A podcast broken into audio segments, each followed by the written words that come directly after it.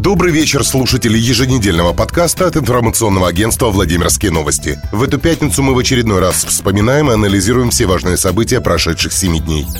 Очередная пресс-конференция губернатора прошла во Владимире. Глава региона рассказал о том, каких показателей достигла область за 2019 год. Он заявил, что, несмотря на мнение некоторых скептиков, опасения были напрасны. Бюджет выполнен с профицитом. Если говорить о нацпроектах, то мы добились больших результатов и знаем, каким образом добиться еще больших результатов, заверил журналистов Сипягин. Речь шла и о мусорной реформе. Губернатор заявил, цитата, «Проблема только во Владимире. В остальных регионах, где работает мусорный оператор, вопросов нет точечные проблемы на отдельно взятых площадках. Вопросы к менеджменту этой компании, генеральному директору. Я говорил им, что если человек не справляется со своими обязанностями, то его нужно менять. И нечего бояться. Найдите профессионального сотрудника. Кроме Владимира, ни в одном районе нет проблем. Губернатор также рассказал, что со стороны администрации все условия соглашения с мусорным оператором были выполнены. На днях Сипягин встречался с представителями компании «Биотехнологии», где высказал руководству свои претензии по уборке мусора на Владимирских улицах.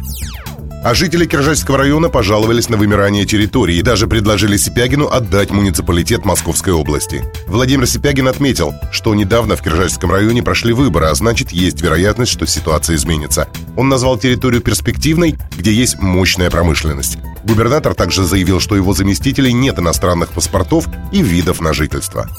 Главный судья Владимирской области Александр Малышкин подал заявление на должность председателя Ивановского областного суда. Его кандидатуру будут рассматривать 27 января. Должность председателя суда Ивановской области свободна с октября прошлого года. Бывшему гендиректору Владимира Суздальского музея-заповедника Игорю Конышеву и его подельникам вынесли приговор. Наказание в виде лишения свободы условно. Конушеву сроком на 5 лет, Трушинскому 4 года, Картинцеву 3,5 года. Кроме того, суд запретил Конушеву занимать должности, связанные с административными и организационно-распределительными функциями в государственных учреждениях сроком на 3 года. Во вторник 37-летний водитель пассажирского автобуса сбил 29-летнюю беременную женщину, которая шла по нерегулируемому пешеходному переходу. От полученных травм женщина скончалась в больнице.